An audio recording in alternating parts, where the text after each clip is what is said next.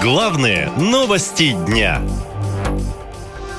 Прививки не для русских. Московские клиники остались без вакцин от кори, краснухи и свинки.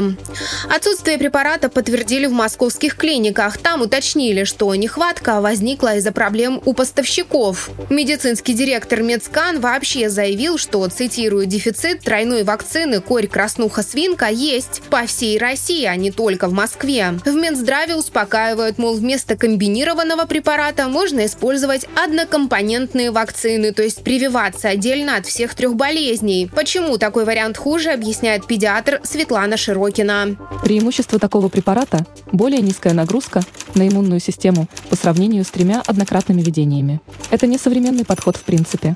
У нас и так люди боятся вакцин и их последствий. Но, кажется, выхода особо нет. Или болеть, или делать три прививки.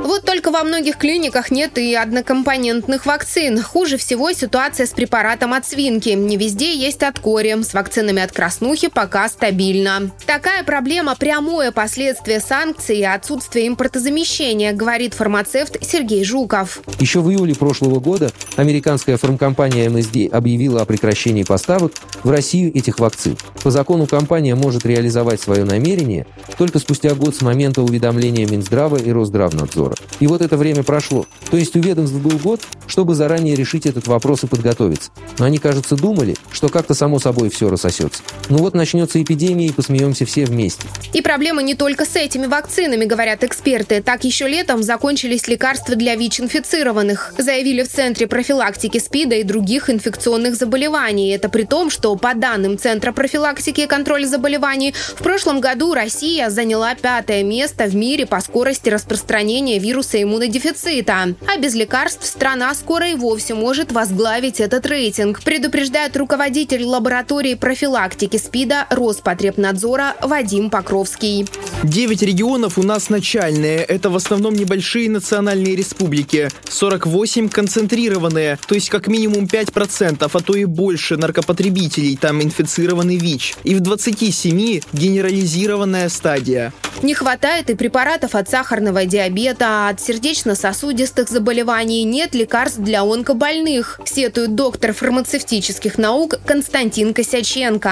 Ну, во-первых, нужно понимать, что лекарства это не только таблетки, которые привозили, это в первую очередь технологии, это и вспомогательные вещества, и аппаратура, и, э, скажем так, упаковка, логистика, э, санкции, отсутствие э, технологий новых, оборудования и много-много еще каких-то факторов, которые можно перечислять очень долго, влияют на то, что россияне постоянно находятся в таком дефиците лекарств. Сейчас, безусловно, много денег идет на войну и, соответственно, намного э, меньше денег на здравоохранение.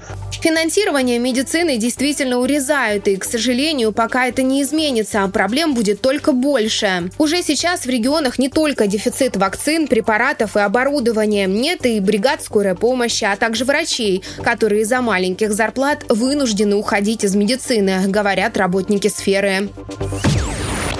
Наша лента. Веселим, сообщаем, удивляем.